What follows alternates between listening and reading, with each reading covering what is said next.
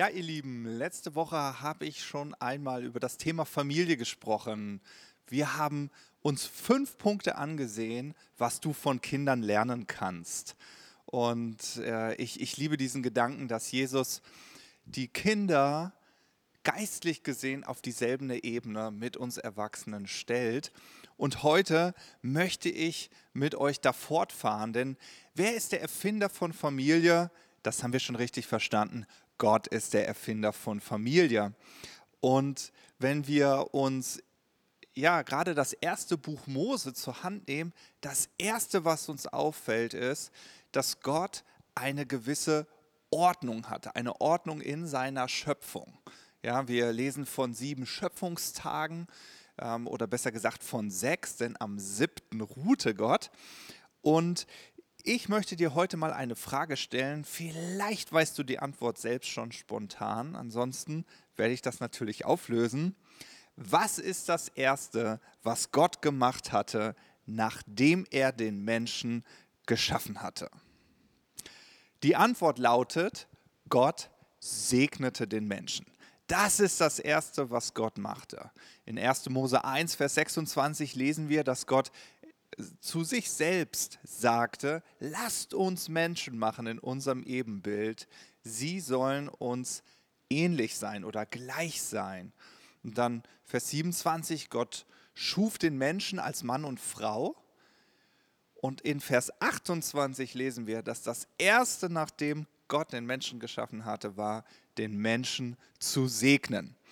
Ja, und dadurch statuierte Gott ein Exempel. Familie ist aus Gottes Sicht ein Ort des Segens. Kein Wunder, dass Jesus uns Gott als liebender Papa zeigt.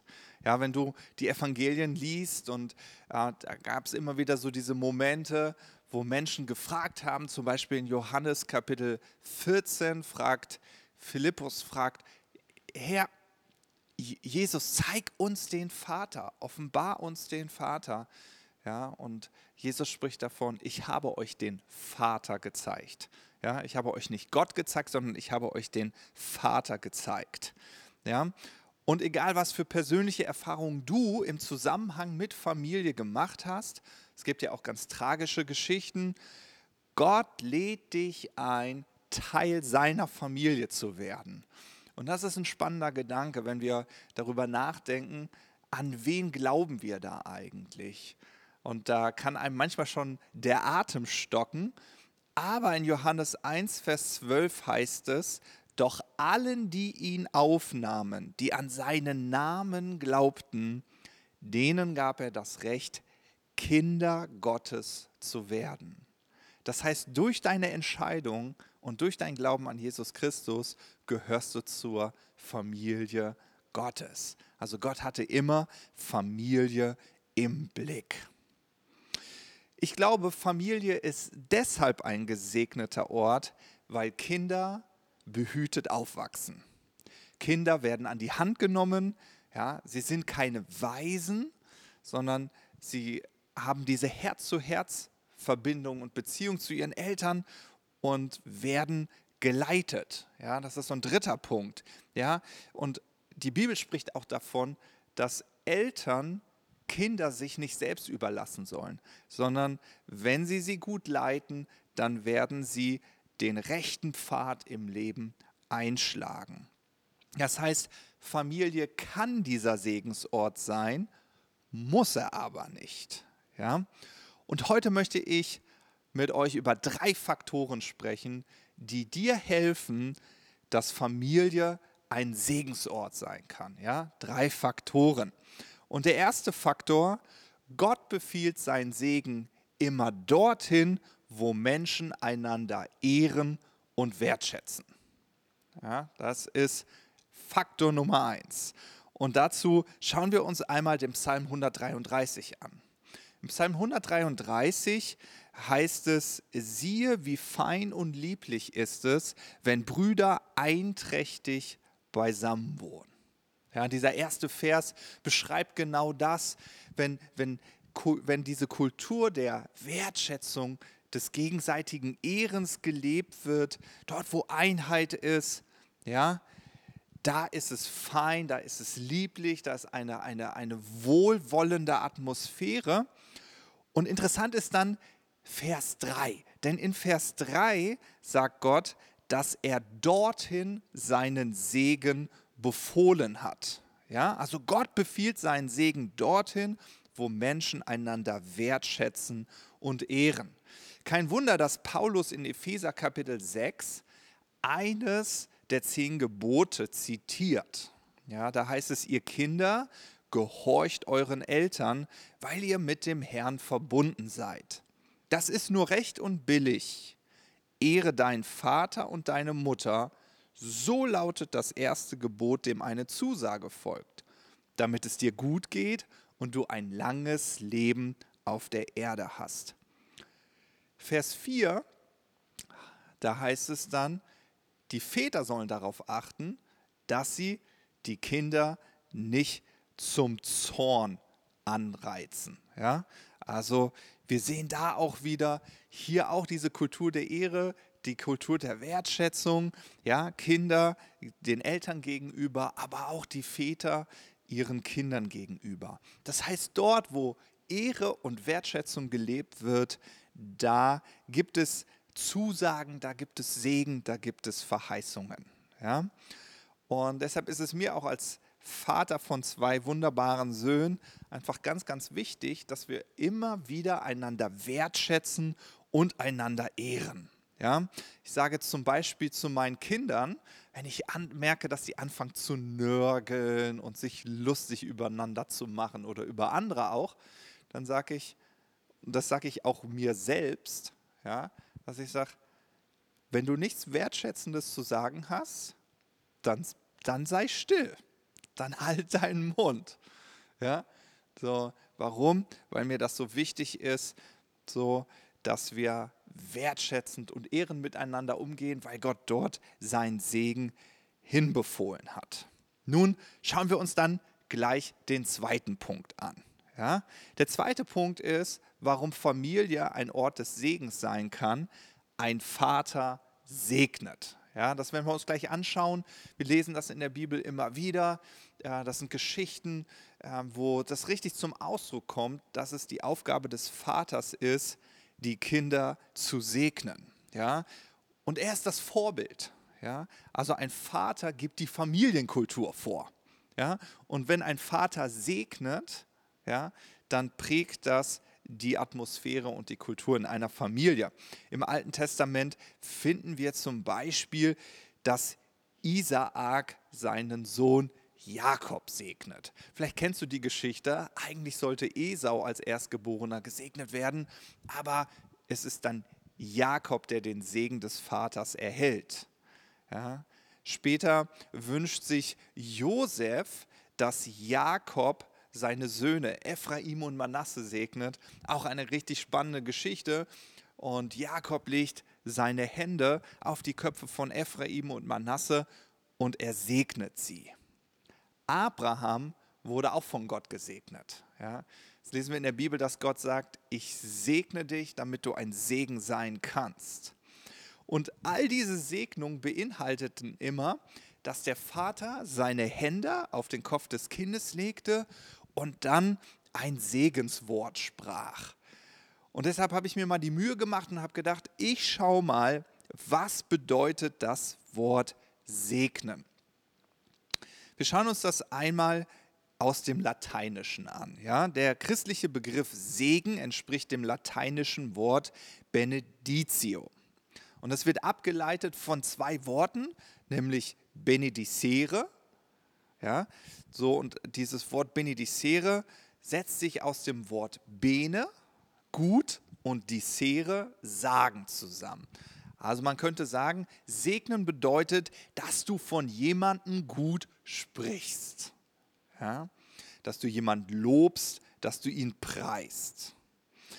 Denselben Sinn untermauert auch die griechische Sprachwurzel eulogeo beziehungsweise eulogia. Und das bedeutet auch gutes Reden. Und interessant ist, wenn man sich das im neutestamentlichen Zusammenhang anschaut, dann bedeutet es, gute Worte von Gott über einen Menschen aussprechen. Ja? Das heißt, du erhältst gute Worte von Gott und diese guten Worte sprichst du über einen anderen Menschen aus. Ja? Das ist großartig, weil es uns zeigt, dass wir dazu aufgefordert sind und dass Gott sich das so sehr wünscht, dass wir einander segnen. Ja? Eine Kultur der Wertschätzung und Ehre fordert, dass du praktisch wirst und dass du anfängst, gute Worte über deine Kinder auszusprechen, gute Worte über deine Freunde auszusprechen, die Menschen, mit denen du Familie lebst. Ja? Ursprünglich wurde unter dem Wort Eulogia eine Lobesrede oder eine Lobeshymne verstanden. Ja, nur damit du mal weißt, okay, ja, das ist manchmal so unsere, unsere deutsche Kultur. Ich will nicht zu positiv über ihn reden, nicht, dass er noch hochmütig wird. Nein, dieses griechische Wort Eulogia bedeutet eine Lobeshymne auf jemanden, ähm, ja, zum Ausdruck zu bringen. Also, das heißt, du darfst da äh, in die Vollen gehen, wie man so schön sagt. Dann wollen wir uns das Ganze natürlich auch nochmal im Hebräischen anschauen. Im Hebräischen stammt das Wort segnen von Barak, ja, dem Wortstamm, ja, und, und äh, in diesem Wort Barak, ja, steckt auch das Wort knien. Ja, also segnen hat immer etwas auch mit Knien zu tun, denn derjenige, der gesegnet wurde, der kniete sich nieder. Und damit sprach er seine Anerkennung demjenigen gegenüber aus, der ihn segnete. Ja, denn wenn ich mich vor jemanden knie, ist das eine Form und eine Haltung der Ehre und Wertschätzung. Ja, also deswegen spricht die Bibel ja auch davon, dass irgendwann am Ende der Zeit alle ihr Knie vor Gott beugen werden. Ja, das machen wir nicht, weil wir Sport treiben wollen. Kniebeugen sollen ja gesund sein. Nein, sondern es ist eine Form der Wertschätzung und der Ehre, die sich dann in einer körperlichen Haltung zeigt. Ja? Also derjenige, der kniet, anerkennt den anderen. Ja? Und für mich ist dieser zweite Punkt ganz klar. Um Familie zu einem Ort des Segens zu machen, sei ein Ermutiger. Ja? Glaube an deine Familie, lobe sie. Forme genau diese Kultur der Wertschätzung. Ja? Ich zum Beispiel, ich bestehe darauf, meine Frau vor meinen Kindern zu loben. Jetzt fragst du dich vielleicht, ja, warum machst du das denn, Matthias? Ist das nicht ein bisschen kitschig, ein bisschen äh, too much romantic? Ja, nein, ich tue dies, um meinen Jungs ein Vorbild zu sein, zu sagen, hey, ich liebe eure Mutter, ich wertschätze eure Mutter, eure Mutter ist mir ganz, ganz wichtig äh, und so, so lernen sie auch für ihre, ihre spätere Familie, dass es selbstverständlich ist, dass innerhalb der Familie eine Kultur der Wertschätzung und Ehre gelebt wird. Darüber hinaus stärke ich natürlich auch die natürliche Autorität meiner Frau. Der dritte Punkt, spreche identitätsstärkende Worte. Und da gehen wir nochmal zurück in diese Schöpfungsgeschichte, die mich immer wieder total berührt, weil es so diese ursprüngliche Absicht Gottes ist. Und zwar lesen wir im ersten Buch Mose, Kapitel 5, Verse 1 bis 2 folgendes. Da heißt es, dies ist das Verzeichnis der Nachkommen von Adam. Als Gott den Menschen schuf, machte er sie nach seinem Ebenbild. Er schuf sie als Mann und Frau, segnete sie und nannte sie Mensch. Ja? Also bevor jetzt hier das ganze Namensverzeichnis von Adam bis Noah erwähnt wird, wiederholt der Schreiber dieses, äh, dieser Bibel einmal die Vorgehensweise Gottes. Also zuerst erschafft Gott den Menschen und nachdem Gott den Menschen geschaffen hatte, das haben wir eben schon verstanden, das Erste, was Gott macht, Gott segnet den Menschen. Ja? Und wenn du dich fragst, was Gottes Absicht für dein Leben ist, dann, dass er dich segnen möchte. Gott wünscht sich, dass du ein gesegnetes Leben führen kannst. So, nachdem er den Menschen gesegnet hat, was tut Gott? Es heißt, danach benannte er den Menschen. Ja? So, und wir wissen, dass ein Name immer Identität verleiht. Ja? Mein Vater hat sich dazu entschieden, mich Matthias zu nennen. Mein Name Matthias bedeutet Geschenk oder Gabe Gottes. Meine Eltern haben sich Gedanken darüber gemacht, wie wollen wir unseren Sohn nennen. Es war jetzt nicht so, hm, naja, welcher Name gefällt uns gut, welcher klingt gut, sondern was für eine Bedeutung steckt hinter dem Namen. Und insbesondere auch in der jüdischen Kultur war das selbstverständlich, dass du Kindern immer einen Namen gibst, der ihnen Identität verleiht. Ja, deswegen finden wir solche Geschichten in der Bibel, dass Jakob Israel genannt wurde. Denn die Namensbedeutung von Jakob ist Betrüger. Aber die Namensbedeutung von Israel ist, ist Herrscher, jemand, der wie Gott herrscht. Also da sehen wir so einen Identitätswechsel. Ja? Und mich berührt das hier total, dass nachdem Gott den Menschen gesegnet hat, dass Gott als nächstes identitätsstärkende Worte gesprochen hat. Ja? Und das sind auch die, auch die Fragen, die meine Jungs zumindest so bewegen, aber ich glaube, das gilt für jeden Menschen, dass man sich fragt, wer bin ich? Hab ich's drauf? Bist du stolz auf mich? Das war zumindest immer eine Frage, die ich innerlich in mir getragen habe und ich wollte diese Antwort von meinem Vater hören. Und ich erinnere mich an einen Moment, wo er mich so richtig in den Arm geschlossen hat ja, und einfach mir ins Ohr geflüstert hat, ich bin stolz auf dich, mein Sohn. Weiß, dass damals mir die eine oder andere Träne die Augen äh, ähm, runtergerollt sind, also die Wange runtergelaufen ist. Es hat mich so berührt. Also warum? Weil das mein sehnlichster Wunsch war, dass mein Vater stolz auf mich ist. Ja? Und ich weiß auch von meiner Frau, dass Frauen ganz besonders die Frage bewegt, bin ich schön anzusehen und gefällt dir, was du siehst? Ja? Und egal, wo du in Berührung bist mit Menschen, ja, ob du Freunde zu deiner Familie zählst oder ob du wirklich deine leibliche Familie siehst, deine Kinder, die Gott dir anvertraut hat, der, dein Ehepartner, den du äh, erwählt hast. Es ist so ein Privileg, identitätsfördernde Worte zu sprechen.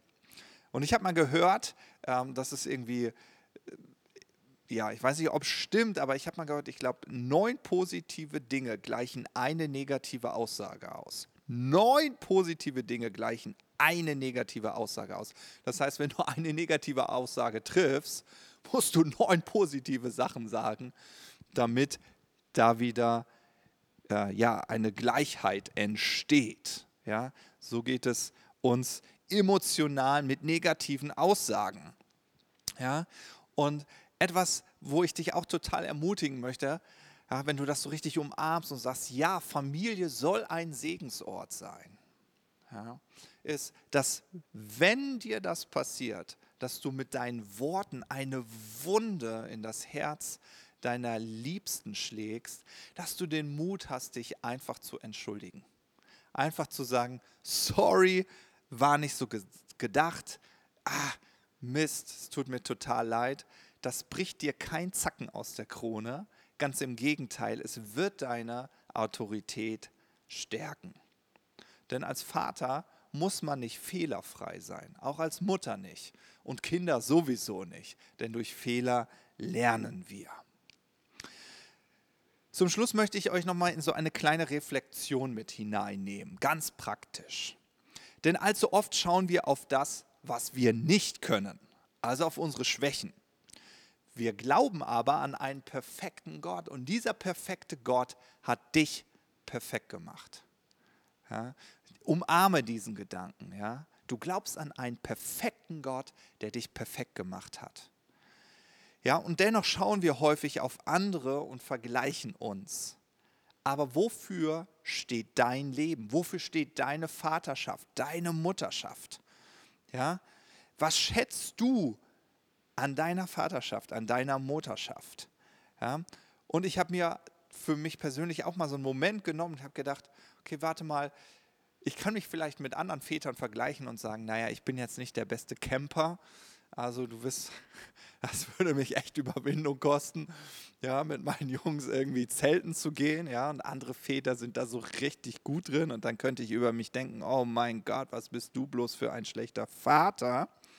Oder aber ich fokussiere mich auf meine Stärken, auf meine Werte und auf meine Interessen, die meine Vaterschaft ganz besonders, ganz speziell macht. Ja? Ganz nebenbei ein richtig toller Gedanke ist, dass Gott doch entschieden hat, dir Kinder anzuvertrauen, weil er glaubt, dass du der perfekte Vater oder die perfekte Mutter für deine Kinder bist. Ja? Und da sind wir wieder bei identitätsfördernde Worte. Manchmal müssen wir die uns selber zusprechen. Einfach sagen, ich bin der perfekte Vater, ich bin die perfekte Mutter für meine Kinder. Zu einem meiner Stärken gehört zum Beispiel, dass ich super gerne lerne. Ich liebe Wissen. Deswegen habe ich so eine Wissbegier. Ich liebe es, Dinge herauszufinden.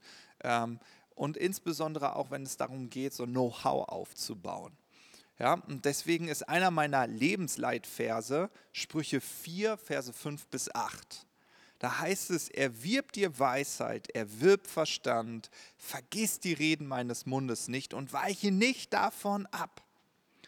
Verlasse sie nicht, so wird sie dich bewahren. Liebe die Weisheit, so wird sie dich behüten. Und dann heißt es weiter, der Weisheit Anfang ist, erwirb Weisheit. Wow, richtig klug. Hä? Der Weisheit Anfang ist, erwirb dir Weisheit und mit allem, was du erworben hast, erwirb Verstand. Und jetzt diese, das ist so wirklich so, was ich richtig umarme. Dann heißt es, ranke dich an ihr hoch. Du sollst dich an der Weisheit hochranken, wie an so einer Pflanze. Warum? Hier ist die Verheißung, sie wird dich erheben. Sie bringt dich zu Ehren, wenn du sie umarmst. Ja? Und wenn ich über meine Vaterschaft nachdenke, dann weiß ich, etwas, was ich meinen Jungs mitgebe, ist, dass es gut ist, sich Wissen anzueignen, dass es gut ist, Offenbarung in seinem Leben zu erhalten und sein Leben danach auszurichten. Ja? Zu äh, meinen Interessen gehört zum Beispiel Sport. Das nutze ich auch als Vater. Ja? Also ich liebe Fußball, ich liebe Sport im Allgemeinen. Hauptsache ein Ball ist da. Ich bin da wie so ein Hund. Ein Ball. Da, da bin ich total begeistert. Ich nutze das. Ich nutze diese Interesse, die ich habe, um dadurch Familienmomente zu schaffen. Ja, mit meinem kleinen äh, Sohn gehe ich zum Beispiel zum Fußballtraining. Ja, da hat sich eine Möglichkeit ergeben, dem Chefcoach dort äh, ja, einfach äh, als Co-Trainer zu unterstützen. Und naja, mein Leben ist zwar voll, aber dafür nehme ich mir die Zeit, weil das ist ganz kostbar, gemeinsame Interessen zu schaffen. Ja, und deswegen äh, nutze ich das? Was sind deine Interessen? Was sind deine Interessen? Wo schlägt dein Herz für? Vielleicht bist du ein Musiker, vielleicht liebst du Lobpreis, vielleicht liebst du auch äh, alles Kreative, ja, bist vielleicht in solchen coolen Spielen, wo es um Pantomime geht, unschlagbar. Ja, warum nutzt du das denn nicht, um damit einen schönen Moment für deine Kinder zu sorgen? Und das meine ich mit Vergleichen. Ja, du könntest dich jetzt vergleichen. Ich könnte jetzt sagen, naja, hm, naja, ich setze mich jetzt nicht mit den Jungs hin und dann spiele ich Gitarre, weil ich es halt nicht kann. Verstehst du? Ja, und dann kann ich das irgendwie bedauern. Oder aber ich schaue, okay, warte mal, was sind meine Stärken, was sind meine Interessen? Und dann habe ich natürlich auch einen Wert. Also ich habe Werte, die mich als Person ausmachen und die sind natürlich auch automatisch so in meiner Vaterschaft zu sehen ich bin durch und durch ein Ermutiger. Es macht einfach Sinn. Ja? Und deshalb lasse ich zum Beispiel nie zu, nie, nie, nie, niemals, dass meine Jungs sich über Niederlagen definieren oder Fehler, die sie machen können. Ja, wenn ich das mitbekomme, dass meine Jungs dann sagen, oh, das kann ich ja eh nicht, ja, kann ich, kann ich echt wild werden und sie angucken und dann sage ich immer deutlich, wir sind Dahlmänner, wir sprechen nicht schlecht über uns. Das streiche ich denen sofort, ja. Und ich sage, schau auf das, was du gut kannst. Ja, und ich lobe sie über den Klee, weil ich der Meinung bin, dass man niemals genug Selbstbewusstsein haben kann. Ja. Und wenn Gott schon entschieden hat, dich zu segnen und dich zu benennen und dir damit Identität zu verleihen, wie viel mehr sollte es deine Familie prägen? Genau. Ähm, genau, vielleicht noch ein, ein Gedanke, und so kannst du dich reflektieren. Ich zum Beispiel habe einen Wert, äh, den ich als jungen Menschen so in meinem Leben äh, verankert habe. Und zwar äh, sage ich immer, ich liebe dich, Gott, und ich liebe dein Haus. Ja, ich liebe dich, Gott, und ich liebe dein Haus. Weil ich verstanden habe, dass die Liebe zu Gott niemals von der Liebe zu Mitmenschen zu trennen ist. Und weil ich verstanden habe, dass Gott so begeistert davon ist, wenn wir zusammenkommen, wenn wir in diese Gemeinschaft hineintreten, kann ich mir ein Leben ohne Gemeinde nicht vorstellen. Ja, und wenn meine Jungs jetzt zu mir kommen würden und sagen würden, oh nee, Papa, ich habe keine Lust auf Gemeinde, ja, Pustekuchen. Ein Leben ohne Gemeinde gibt es nicht. Das wird es nicht in meiner Familie geben. Ja, es klingt sehr konsequent, aber es zeigt auch, was für Werte ich verankert habe. Ja? Und dazu möchte ich dich einfach ermutigen, dass du dich mal reflektierst und sagst, warte mal, okay, was sind denn die Stärken meiner Vaterschaft, die Stärken meiner Mutterschaft? Was für Interessen habe ich? Was für Werte habe ich? Und lebe ich die ganz absichtsvoll aus? Gestalte ich meine Familienkultur proaktiv oder überlasse ich das dem Zufall? Gott hat deine Familie zum Segen bestimmt. Das ist seine Absicht. Und ich will dich wirklich ermutigen, dass du das von ganzem Herzen umarmst. Es gibt eine Geschichte, die mich immer wieder ähm, ja, so berührt und damit komme ich dann auch zum Schluss meiner heutigen Predigt. Ähm, das ist die Geschichte von Isaak. Ja? Isaak das war derjenige, der von Abraham gesegnet wurde. Abraham segnete Isaak und nachdem Abraham dann gestorben war und Isaak sein Leben lebte, äh, ja, lesen wir, dass er dem Vorbild seines Vaters nacheiferte. Und genauso wie sein Vater war er auch als Fremdling ja, in dem, äh, bei den Philistern und äh, die waren nicht immer so gut auf ihn zu sprechen. Ja? Das heißt, es gab Umstände in seinem Leben, die ihn scheinbar daran hinderten, ein gesegnetes Leben zu führen. Aber was mich total berührt ist, äh, das lesen wir in 1. Mose Kapitel 26 ab Vers 28, da sagen sie nämlich, wir haben deutlich gesehen, dass der Herr mit dir ist Darum sprachen wir, es soll ein Eid zwischen uns sein, zwischen uns und dir, und wir wollen einen Bund mit dir machen, dass du uns keinen Schaden zufügst, wie wir dich auch nicht angetastet und dir nur Gutes getan und dich im Frieden haben ziehen lassen. Du bist nun einmal der Gesegnete des Herrn. Was für eine starke Aussage, ja? Also Menschen, die nicht an Gott glauben, wollen Gemeinschaft haben mit Isaak. Warum? Weil sie erkannt haben, du bist nun einmal der Gesegnete des Herrn. Und was wäre, wenn du das erleben würdest, dass dort, wo Gott dich hingestellt hat, ja, meinetwegen auch auf deiner Arbeit, dass dir Projekte anvertraut werden, Menschen anvertraut werden. Warum? Weil Menschen sehen, warte mal, dein Leben ist einfach gesegnet. Ja, wir äh, lesen das in der Geschichte von Josef. Ja? Josef, der in Ägypten später den Pharao ähm, ja, beratschlagte, wie man mit einer äh, Krise umzugehen hat. Bevor er dort war, war er bei Potiphas. Das war ein anderer Ägypter, der ganz viel Reichtümer hatte. Wir lesen das in 1. Mose Kapitel 39 ab Vers 3. Und da heißt es, und weil der Ägypter sah, dass Gott Josef beistand und ihm alles gelingen ließ, schenkte er ihm seine Gunst und machte ihn zu seinem persönlichen Diener. Er übergab ihm die Aufsicht über sein Hauswesen und vertraute ihm die Verwaltung seines ganzen Besitzes an. Und von diesem Zeitpunkt an segnete der Herr das Haus des Ägypters. Wegen Josef ruhte der Segen Gottes auf allem, was er besaß, im Haus und auf dem Feld. Ja? Und hier liest du einmal wieder, dass dieser Segen, den Gott auf diese Erde bringen möchte, durch dein Leben und durch deine Familie zum Ausdruck kommen darf. Und wie ich zum Anfang gesagt habe, Familie ist dazu bestimmt, ein Segensort zu sein, möchte ich dich einfach ermutigen, dass du genau das umarmst und dich dazu entscheidest, deine Familie zu einem Segensort zu machen. Ja? Und nochmal zur Wiederholung, diese drei Punkte helfen dir ganz praktisch dabei. Erstens, du hast verstanden, Gott befiehlt seinen Segen dorthin, wo Menschen einander wertschätzen und ehren. Ja, das ist ein göttliches Prinzip. Der zweite Punkt, ein Vater segnet. Als Vater, als Mutter, ja, bist du das Vorbild und du gibst die Familienkultur vor, ganz proaktiv. Und wir haben verstanden, segnen bedeutet Gutes zu sprechen.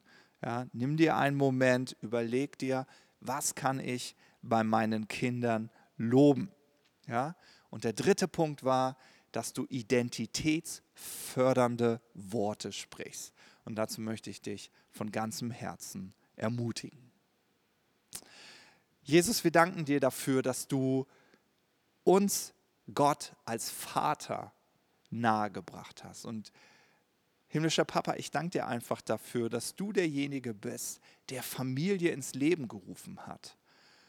Und du bist unser Vorbild. Nachdem du uns geschaffen hast, das Erste, was du gemacht hast, ist, du hast uns gesegnet. Und danach hast du uns Identität zugesprochen.